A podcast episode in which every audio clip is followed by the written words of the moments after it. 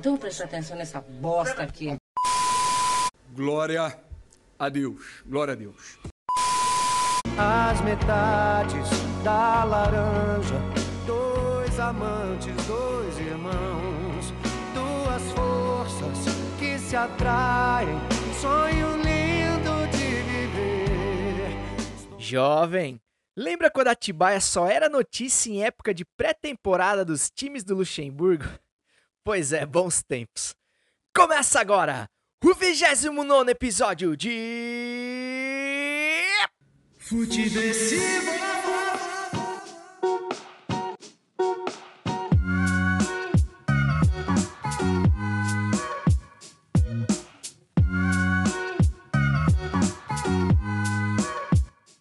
Seja muito bem-vinda, seja muito bem-vindo. Eu sou César Cartoon e esse é o Futeversivo número 29, que chega com toda a alegria e a sagacidade necessárias para dar continuidade, para sobreviver à Brasileia dos novos tempos, um lugar onde o diretor do Banco Mundial, o futuro diretor do Banco Mundial, é contra o globalismo. Lembrando que você pode e você não deve, mas eu te incentivo. Eu peço para que você entre em contato com esse podcast, com esse programa, através do e-mail do Futiversivo, futiversivo.gmail.com ou através do Instagram do Futiversivo, que é o meu Instagram pessoal, arroba Cartoon. É, Cartoon com U e M de Maria, sempre lembrando, abrasileirado no final, onde você pode dar o seu feedback, mandar o seu salve e dar sugestões de pauta aí para outros episódios e falar dos episódios anteriores, como sempre tenho recebido lá com muita satisfação, beleza? Mandar um abraço aqui pro meu grande brother Ricardo Queiroz, sobrenome duvidoso, porém gente boníssima, que fez aniversário essa semana e que rece... recebeu um presente aí, tendo a prisão de um primo distante, que nós vamos falar muito sobre esse assunto lá no Gol da Alemanha. Esse episódio está sendo gravado em 19 de junho de 2020, comemorando inclusive o fato de que os, os bafões da semana na Pozolândia ocorreram na quinta dessa vez e não na sexta, como de costume. Houve aí uma, uma mudança de agenda aí no, no Planalto, que eu, que eu agradeço muito. Então a edição do Futiversivo de hoje teve tempo de tomar conhecimento aí dos últimos acontecimentos. É claro que eu não me responsabilizo pelo que está acontecendo nesse momento agora. Estou gravando aqui por volta de duas da tarde. Então a gente nunca sabe o que pode acontecer a qualquer momento, né? Mas até agora os últimos acontecimentos serão relembrados neste roteiro. É, no episódio de hoje tem a volta do Cariocão, que ninguém sabe, ninguém viu, mas que apesar disso o Flamengo ganhou no apito. Tem o Pitadinha Histórica, exclamação com ele, o amante do pretérito Claudião Campos, falando do aniversário do Maracanã de 70 anos e um jogo emblemático que marcou a despedida da seleção brasileira antes da Copa de 90. Um jogaço que eu lembro, coincidentemente, com muita riqueza de detalhes. É um jogo que eu lembro de ter assistido, ainda que apenas um jovem mancebo no auge dos meus 7 anos de idade. Uh, tem também o que indica hoje sem o Havaiano da Moca Léo Sui, mas com uma série que eu comecei a ver essa semana e que eu tô gostando demais. Uma série muito boa mesmo, uma espécie, uma espécie de narcos da Comembol, mas que só revelarei o nome no que indica, portanto não saia desse episódio antes de saber, porque vale muito a pena. Mas claro que hoje teremos um gol da Alemanha daqueles, um gol da Alemanha cuja pauta foi disputada à tapa mas que a gente resolveu, a gente, mais conhecido como eu, resolvi repercutir a resposta da pergunta mais famosa da nova era, que é o cadê o Queiroz? E foi respondida essa semana e não é que o seu Queiroz estava em Atibaia, esse local mágico, esse local cósmico que talvez seja a nova capital moral deste país. Certão? Então fala aí, seu Osmar Santos. Levantou para boca do gol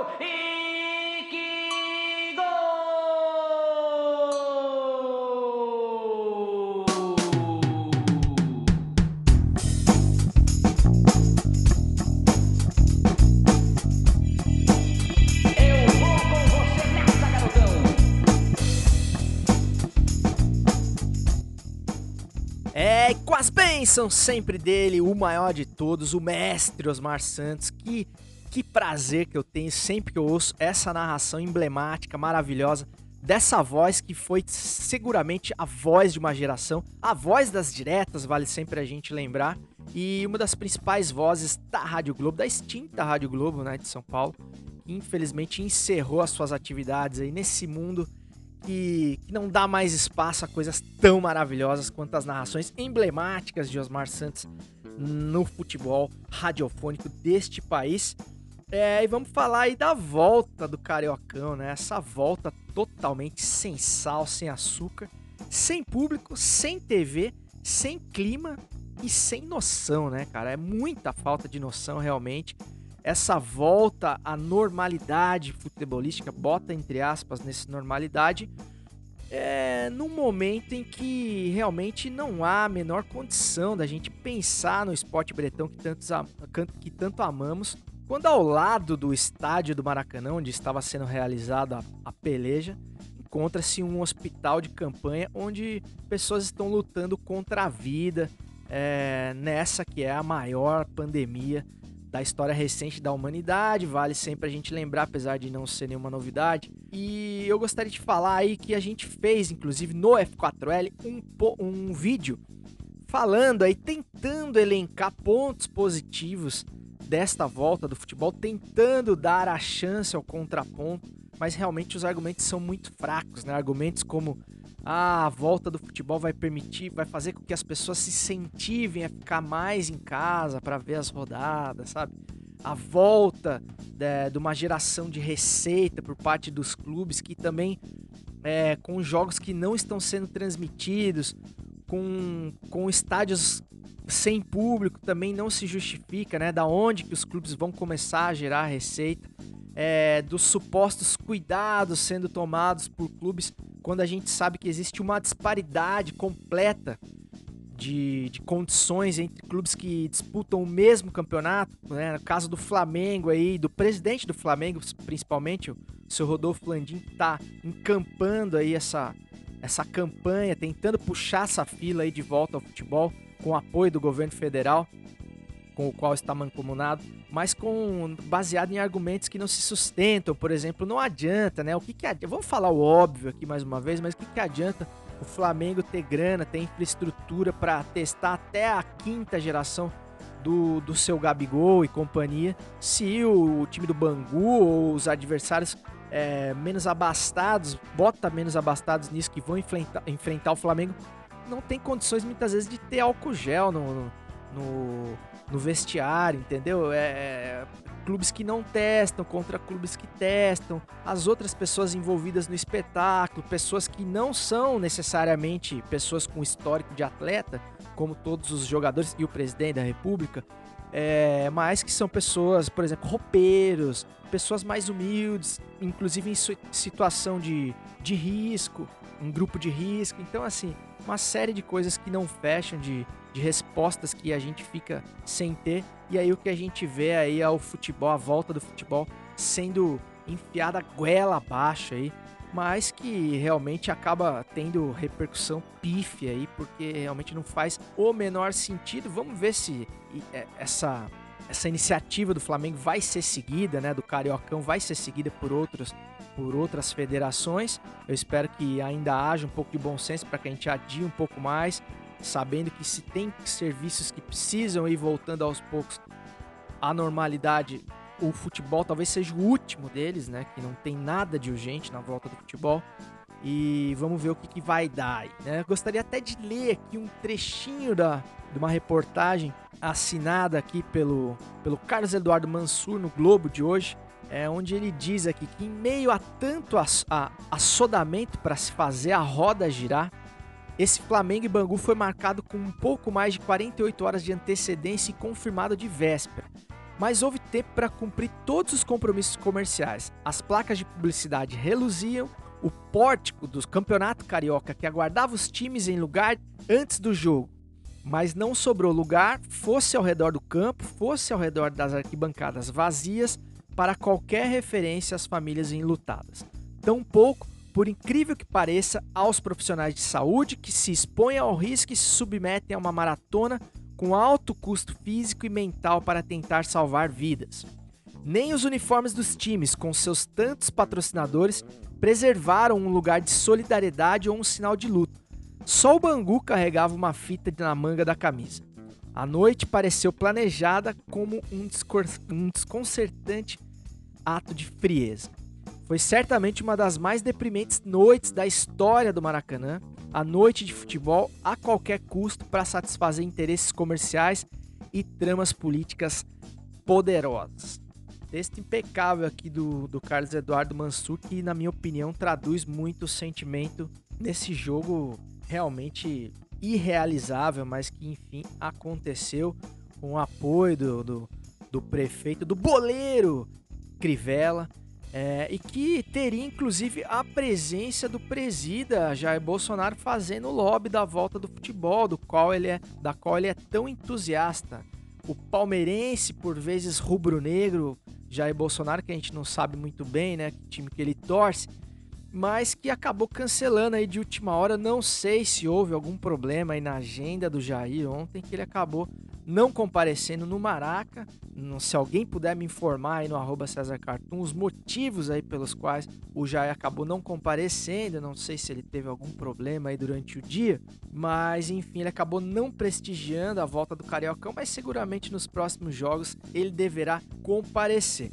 Inclusive também tem é, toda a treta na medida provisória aí proferida pelo Jair aí pouco antes da realização dessa partida, né? O presidente da República fez uma mudança no artigo 42 da, rei, da Lei Pelé, Lei 9.615 de 1998, dando ao clube mandante uma mudança drástica, dando ao clube mandante aquele que, que joga em casa, obviamente, o poder de transmissão da partida. Pelo código anterior, os dois times precisavam ter um acordo aí com algum canal, com algum meio de transmissão, e agora essa medida foi revogada. É uma medida provisória ainda que depende de aprovação do, do, do Congresso, mas que passa a valer até que, que se aprove ou reprove, enfim. Mais uma jogada aí do Jairzão, principalmente para afrontar a Rede Globo, que é a principal detentora aí dos direitos do Futebas, né? Não vou entrar aí tanto no mérito dessa, dessa medida provisória, me faltam inclusive maiores informações para falar com mais propriedade sobre o assunto, mas o fato é que a Globo, o, o Bangu era o mandante do, do jogo de ontem, né? Mas ele, ele a Globo acabou optando por não exibir a partida, então ela não teve exibição na TV. Mas se fosse do Flamengo, o Flamengo é o único clube que não tem o acordo fechado com a Rede Globo. Então o Flamengo poderia, por exemplo, exibir na Flá TV o jogo. Enfim, cara, isso vai dar uma treta enorme e o Jairzão tá querendo causar realmente também no meio das transmissões esportivas, toda essa coisa dessa cerimônia, dessa, dessa ressurreição do Ministério das Comunicações, do genro do, do Silvio Santos no meio, Alexandre Pato, seu Felipe Melo na cerimônia, sabe? É tudo para dar para dar pano para manga, né? A gente a gente a gente consegue ver, a gente não sabe exatamente o que está acontecendo, mas consegue ver que tem algo muito nefasto e nebuloso aí sendo tramado nessa questão da transmissão dos jogos de futebol. Então vamos vamos aguardar aí os próximos capítulos. Aí, ah, só para não deixar passar em branco, né? O resultado da partida foi 3 a 0 para o Flamengo, que já estava treinando muito antes do que os outros. Tem toda a diferença, a, a, a vantagem técnica que o Flamengo leva, ou seja, é um jogo que é, além de tudo, não, não preserva a tal da meritocracia, né? Que presidentes liberais, como o presidente do Flamengo, defendem tanto, ou seja, clubes que saem de realidades totalmente diferentes para disputar numa chamada igualdade de condições que não existe, né? E ainda assim o Flamengo ganhou com uma bela ajuda da arbitragem que fingiu que não viu, porque estava na cara do lance um, uma cortada de vôlei do seu William Arão dentro da área que seria pênalti para o Bangu que não foi marcada. Então, mesmo assim, o Flamengo, ainda com toda a vantagem que já tinha, ainda teve uma mãozinha da arbitragem, né? Que vergonha, né? Impressionante, né, cara? E o pobre torcedor rubro-negro, é, com mínimo de vergonha na cara, tem que assistir a esse espetáculo deplorável é, proporcionado por, por essa diretoria do Flamengo, que tecnicamente, futebolisticamente, vive, vivia, né, até antes dessa pandemia dessa loucura toda que a gente está vivendo, um dos melhores, se não o melhor momento da sua história, né, cara? E, e acaba, acaba sendo manchada com uma administração aí que compactua com, com tudo isso que tá aí, que envergonha muito aos verdadeiros rubro-negros, aos quais sou muito solidário. Mas passada essa essa triste, né, memória do Maracanã, vamos falar de uma de uma memória muito mais saborosa com ele, o amante do pretérito, o filhote de PVC, o Avalone sem cabelo a caju com seu pitadinha histórica, exclamação, Cláudio Campos e lembranças do Maraca. Pitadinha histórica. Reticências, três pontinhos, fecha conchetes, abre aspas, underline, interrogação. Fala César, tudo bem? Pitadinha histórica mais uma vez no Futeversivo e desta vez para falarmos sobre o próximo podcast do Pitadinha, que sairá na terça-feira, dia 23 de junho, e também para falarmos sobre o aniversariante da semana, o Maracanã, que completou 70 anos. O próximo podcast do Pitadinha contará a saga das eliminatórias de nações que passaram por processos de separação ou reunificação entre as décadas de 80 e 90, período que também ficou marcado pelo fim da Guerra Fria. Portanto, Tchecoslováquia, União Soviética, Iugoslávia e a união da Alemanha Oriental com a Ocidental terão suas histórias contadas com detalhes no quinto episódio da série Já é Copa do Mundo, que faz parte do projeto de podcast do Pitadinha. E aí você ouvinte do Futiversivo deve estar se perguntando: "Tá, mas o que isso tem a ver com o Maracanã?" E eu respondo: um dos últimos jogos dessas seleções que eu contarei no podcast foi disputado no Maracanã. No dia 13 de maio de 1990, a seleção brasileira, antes de embarcar para a Copa do Mundo disputada na Itália, se despediu do povo brasileiro com empate por 3 a 3 contra a Alemanha Oriental, em partida disputada no Maracanã. A pitadinha fica ainda mais completa porque ouviremos os dois primeiros gols da partida. O primeiro, marcado ironicamente por alemão, e o de empate da Alemanha Oriental, marcado por Ulf Kirsten, que depois viria a jogar pela Alemanha Unificada e seria campeão europeu. E tudo isso, todos esses gols, na voz do incrível doutor Osmar de Oliveira, que todos nós temos na memória a sua fase como comentarista, mas que também foi narrador do SBT nos anos 90. Então, meus amigos, fiquem com o áudio, um abraço a todos e até semana que vem. Boa bola pro alemão, boa bola, bate alemão, bate, bate, bate, bate, gol!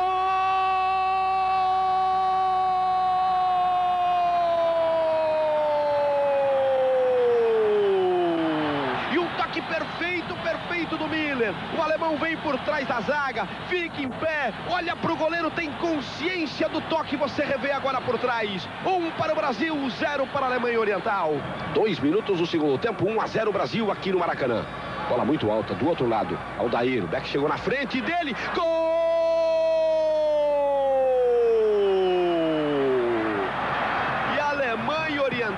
Acaba empatando o jogo numa jogada de surpresa.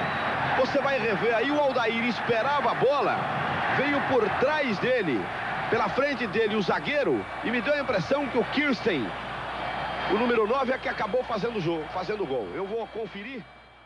É isso aí, cara. O Claudião, ele, ele me manda as pautas durante a semana, as suas ideias de pauta, e realmente é, é incrível, cara, porque a gente é mais ou menos da mesma geração, mas a gente tem memórias, assim, muito parecidas de coisas que a gente viu é, quando criança no futebol. E quando ele trouxe a lembrança desse 3 a 3 entre Brasil e Alemanha Oriental no Maracanã, jogo de despedida do Brasil para a Copa de 90, não tão saudosa assim, Copa de 90 para a seleção brasileira, que acabou no gol do Canidia.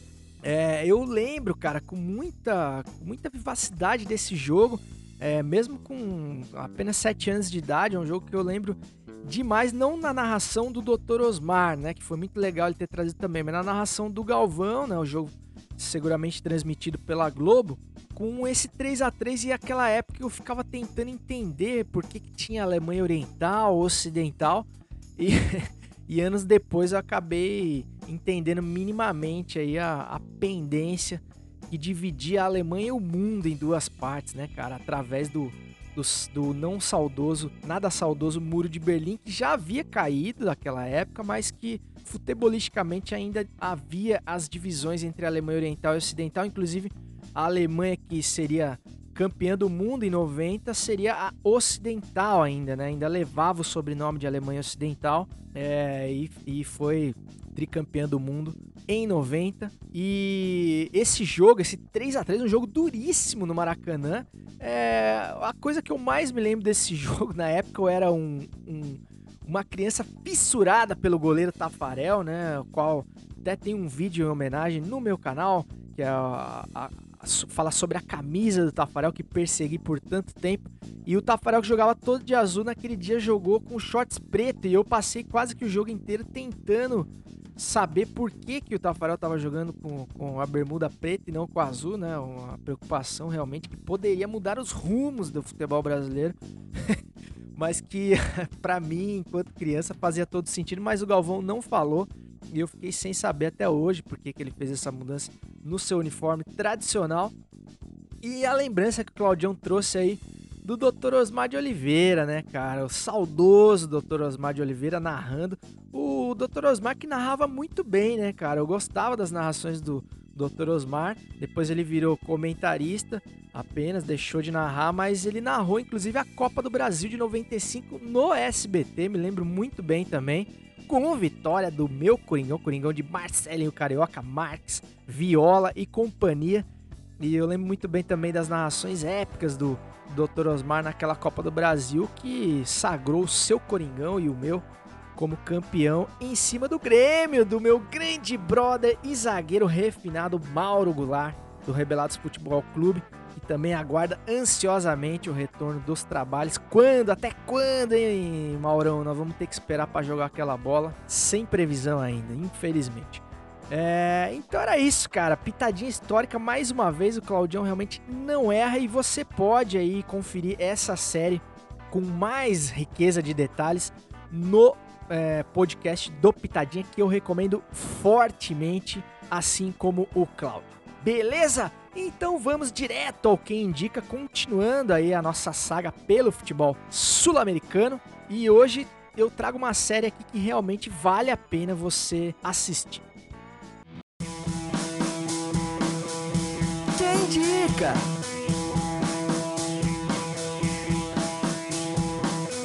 Chegando, chegando quem indica que hoje tem ausência aí, muito sentida de, de arroba Leosui, meu brother e parceiro de F4L. Aliás, volto a reforçar que assista o nosso vídeo lá sobre a volta do futebol no canal do F4L no YouTube ou no IGTV ali no arroba F4L, que ficou muito le legal. E Leozão em grande fase como apresentador, além do editor de mão cheia, diretor de conteúdo deste canal que orgulhosamente faço parte e solicito que você é, nos dê o prazer aí da sua audiência. Mas falando do que indica de hoje, vou falar de uma série chamada El Presidente, série que estreou aí há pouco no Amazon Prime, que eu tô gostando demais, cara. Tô no segundo episódio, na fissura. É uma série chilena criada pelo vencedor do Oscar, Armando Bó.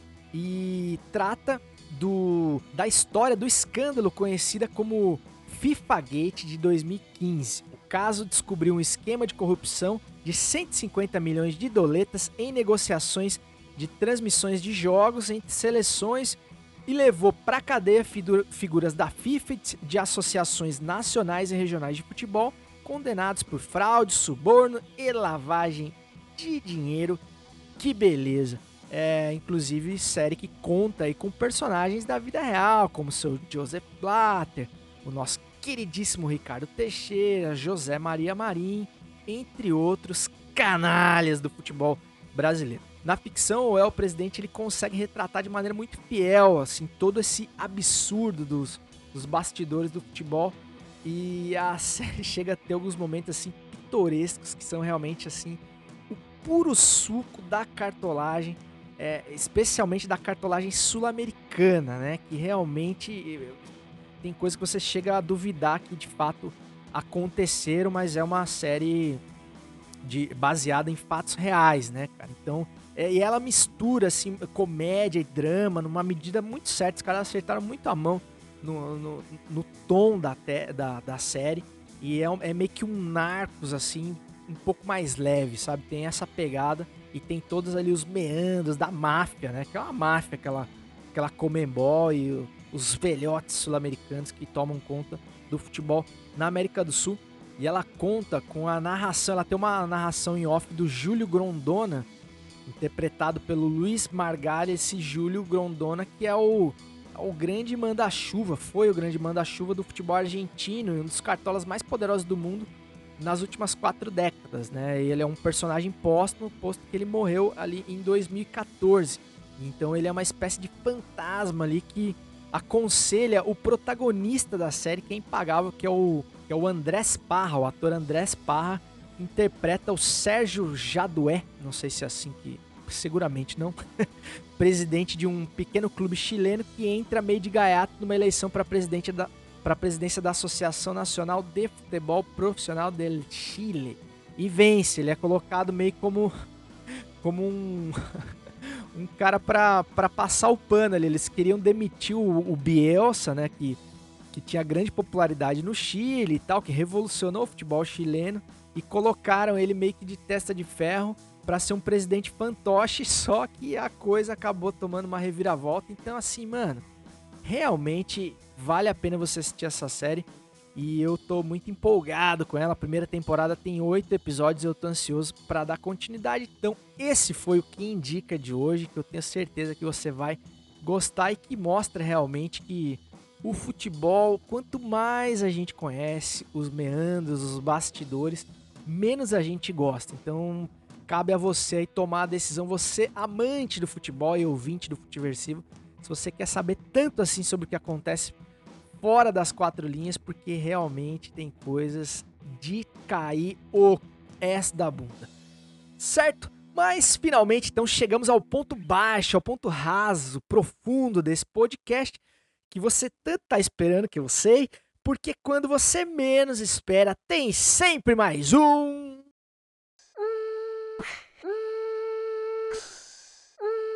É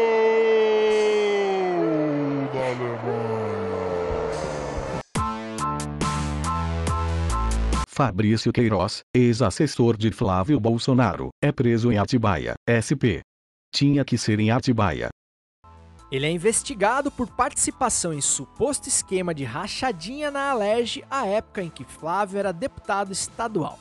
Bom, antes da gente falar aí da, da prisão do, do Fabrício Queiroz, da tão aguardada prisão de Fabrício Queiroz, é, vamos tentar rememorar, refrescar a memória do ouvinte do Futiversivo, para a gente tentar entender por que será que o Fabrício Queiroz era tão assim aguardado, né? As suas palavras são tão aguardadas pela Polícia Federal para tentar e qual que é a ligação desse rapaz, desse senhor com o Flavinho Bolsonaro e com toda a família Bolsonaro? Será que existe mesmo alguma ligação ou isso é coisa de petista? Né? É, então, para isso, para fazer esse, esse, essa contextualização, eu vou chamar ele o sempre assertivo, o sempre pertinente e perspicaz repórter GPS que vai nos contar como é que começou essa história de rachadinha na Ale.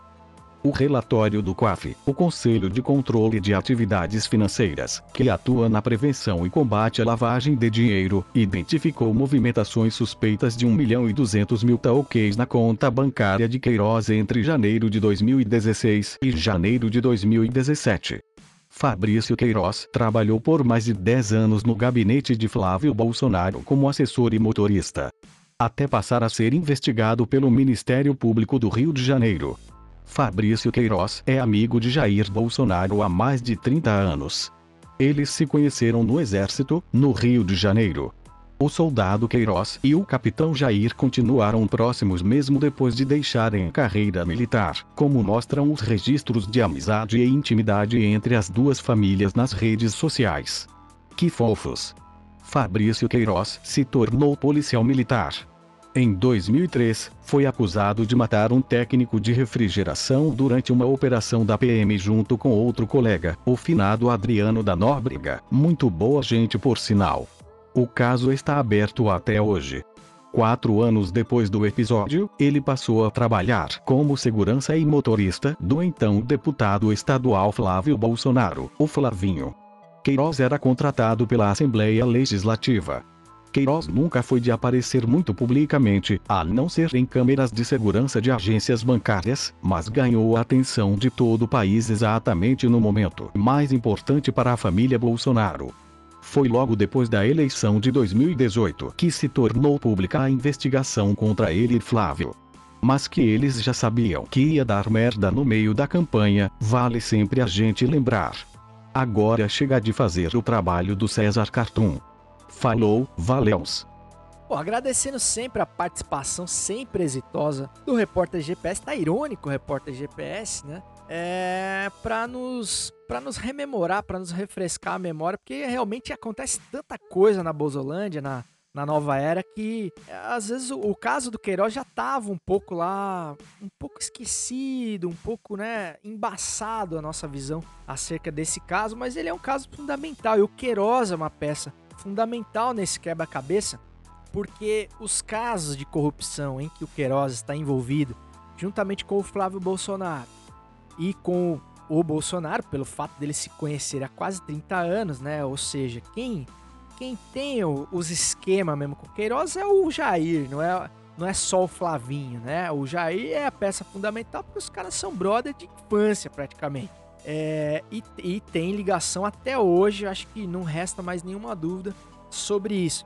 Porque esse crime é um crime de corrupção, aquele, aquela corrupção rasteira, baixa, aquela corrupção que, que fica bem caracterizada, assim como a velha política brasileira e a corrupção que tanto enoja o bolsonarista mais raiz, né? Porque o bolsonarista mais raiz, o gado leiteiro mais raiz, ele, ele tá pronto para passar pano para qualquer tipo de desmando, qualquer tipo de atitude autoritária do, do Jair Bolsonaro, qualquer coisa que passe por cima da, da Constituição de 88, tão maltratada, é, a fim de. Por, por, um, por um bem maior, né? Tão justificável. É, ou seja, que é a libertação do país do, do, do mal comunista que, que ameaça sempre, né? O fantasma do comunismo que ameaça esse país desde sempre e que pode a qualquer momento voltar na cabeça dessas pessoas. Então isso, isso justifica os desmandos do Jair, o desrespeito às normas da OMS, a luta dele contra tudo que parece ser mais racional, contra a pandemia, é, todos os atropelos, as reuniões, é, com, com todos os xingamentos, com todos os crimes de responsabilidade, com toda a afronta às instituições que essas pessoas também apoiam, os insultos e as ameaças ao STF, aos ministros do Supremo e as ameaças de golpe que já não são mais veladas, que são que, que estavam ganhando cada vez mais voz, que estavam ficando cada vez mais ousadas até a prisão do Queiroz, né? Parece que agora vai dar uma parada, vai dar uma sossegada no ímpeto golpista do Jair, é o que parece, pelo menos por enquanto.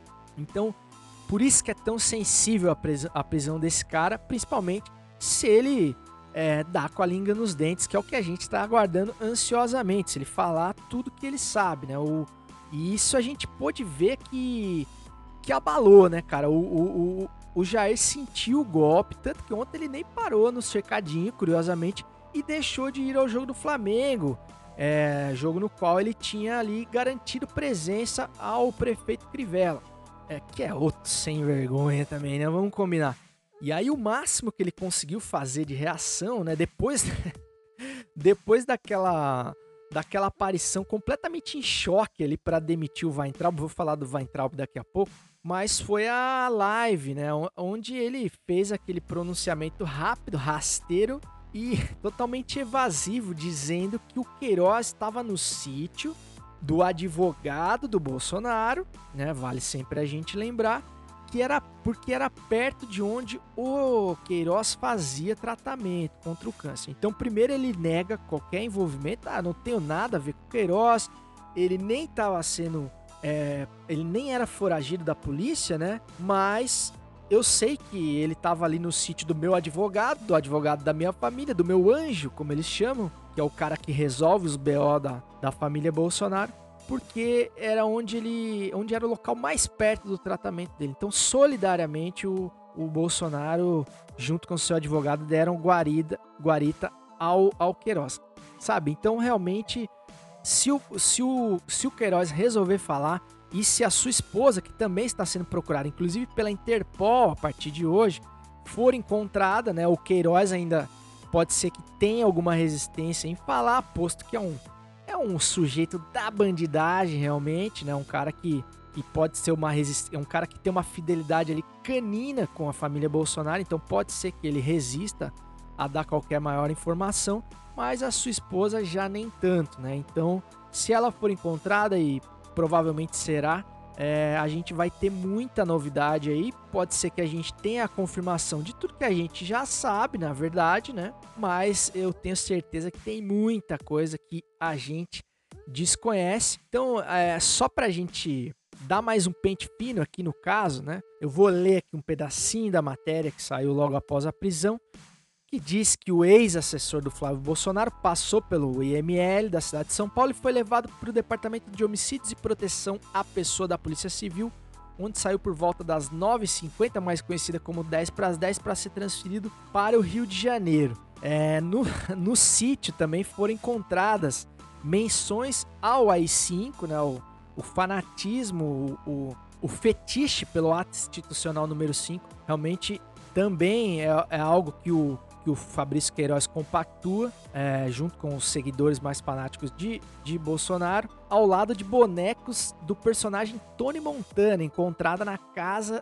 em Atibaia, em que Fabrício Queiroz estava escondido quando foi preso pela Polícia Civil e ele estava escondido, segundo o caseiro, há mais de um ano. Ou seja, faz tempo que o rapaz está lá e eu não consigo entender também como é que, como é que não chegaram até ele antes, né? Seguramente não, há, não havia interesse de prendê-lo antes, aí realmente existe essa estratégia seletiva das prisões e eu não consigo compreender, né? Inclusive, a filha de Olavo de Carvalho, essa história só melhora, que é brigada com o pai, né? Que é uma, é uma desafeta é, declarada do pai e junto a um amigo blogueiro estiveram à frente desse sítio, que são moradores de Atibaia, é, já em outubro do ano passado, se não me engano, denunciando que dando o, o, o, flagrante ali dizendo que Queiroz estava lá nesse sítio, informação que se confirmou ontem, e eu não sei porque ninguém deu ouvidos aí à filha de Olavo de Carvalho. Infelizmente as pessoas ouvem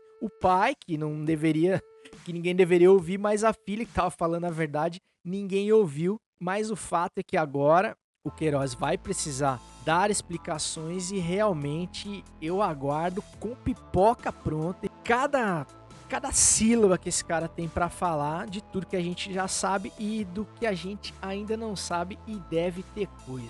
Enfim, fica difícil saber o que, que vai rolar, mas o fato é que o cerco tá se fechando aí com a família e apesar de eu ter aqui uma, uma inegável satisfação com, quem sabe, a proximidade do fim desse pesadelo que eu considero que é esse governo é, Bolsonaro, esse desgoverno que tanto prejudica esse país, essa treta que é digna aí de casas de família, né? Porque é de fato uma treta de família, tá tomando infelizmente o protagonismo no momento mais delicado da história do país, repito, e que a gente precisa começar a sair de uma vez por todas, porque os que sobreviveram até agora não aguentam mais, cara, essa situação. Só que infelizmente essa família muito louca não deixa, porque cada dia tem um acontecimento mais absurdo e extraordinário que toma completamente conta é, da narrativa.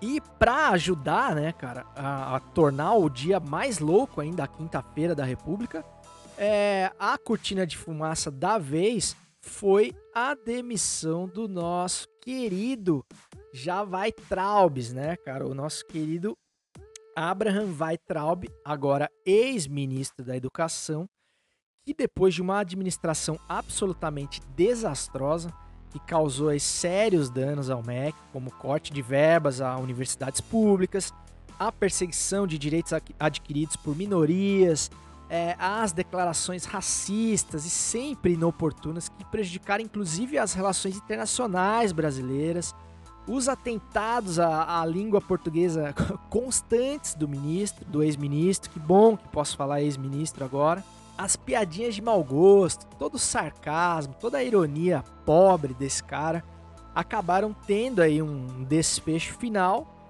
Ou seja, você começa a ver que é, olha, olha o plano de governo dessa gente, né? Uma, uma pasta que era considerada estratégica, né, para toda a mudança ideológica que se pretendia fazer no país, a mudança na pasta da educação, né, que era uma das principais metas aí de Jair Bolsonaro, não resistiu na figura do seu representante, que é o, o Weintraub, que era o Weintraub, a uma treta familiar do Jair, ou seja, quando ele precisou defender o filho dele e defender a si próprio, né? Quando ele viu que a coisa ia ficar ruim para ele, ele não hesitou meia hora para queimar o cara que ele considerava ali o eleito para fazer as mudanças estruturais na educação do Brasil, né? Então realmente são pessoas assim que eu não tenho como como definir, não dá, não dá. Realmente é algo assim, é pena, né, cara? Que tristeza de ver um cara desse ostentando a faixa de presidente de um país que tem tanta gente boa, não merece a, as figuras que estão à frente do país, até porque o sem vergonha, vamos falar o, os vagabundos dos irmãos Weintraub, né? Porque os dois vão juntos, eles são como irmãos siameses, né? O, o, o irmão que eu não vou nem lembrar o nome, não vou nem me dar o trabalho de dar um Google para procurar, mas também foi espirrado como do cargo de assessor especial da presidência e com certeza deve arrumar uma, uma, uma boquinha ali no próximo trampo, no próximo cabidão do Weintraub, que caiu para cima ainda, né? O cara conseguiu ainda arrumar uma boca como diretor do Banco Mundial em Washington, cara. É impressionante a capacidade que esses caras têm de cair para cima. A minha única esperança é que a aprovação que já foi chancelada pelo, pelo Bolsonaro do Weintraub para a diretoria do Banco Mundial depende da, da aprovação ali de um conselho de diretores e eu espero que eles apliquem algum teste. Se eles aplicarem uma prova de português, de língua portuguesa, por exemplo, o Weintraub não passa. Mas enfim, ele tem chance de ser aprovado e ter a diretoria do Banco Mundial no colo depois dessas lambanças, de um ano e tanto de lambanças à frente do Ministério da Educação. Realmente, se não tivesse acontecendo, se não tivesse sendo esfregado na nossa cara, seria muito difícil de acreditar no que está acontecendo no Brasil. Então, realmente, um gol da Alemanha confuso, resumido, sucinto. Tamanha a fartura de pautas que eu tinha hoje. Então, depois dessa, meus amigos, só me resta declarar inaugurado mais um final de semana, desejando que você jamais receba um abraço igual ao do Bolsonaro no Weintraub. Até semana que vem, quem sabe com alguma luz no fim desse túnel, porque alguma coisa precisa acontecer e segue o jogo. Ele subiu o morro sem gravata, dizendo que gostava da raça. Foi lá na tendinha, bebeu cachaça e até bagulho goiabada como prato. Eu logo percebi, é mais um candidato às próximas eleições.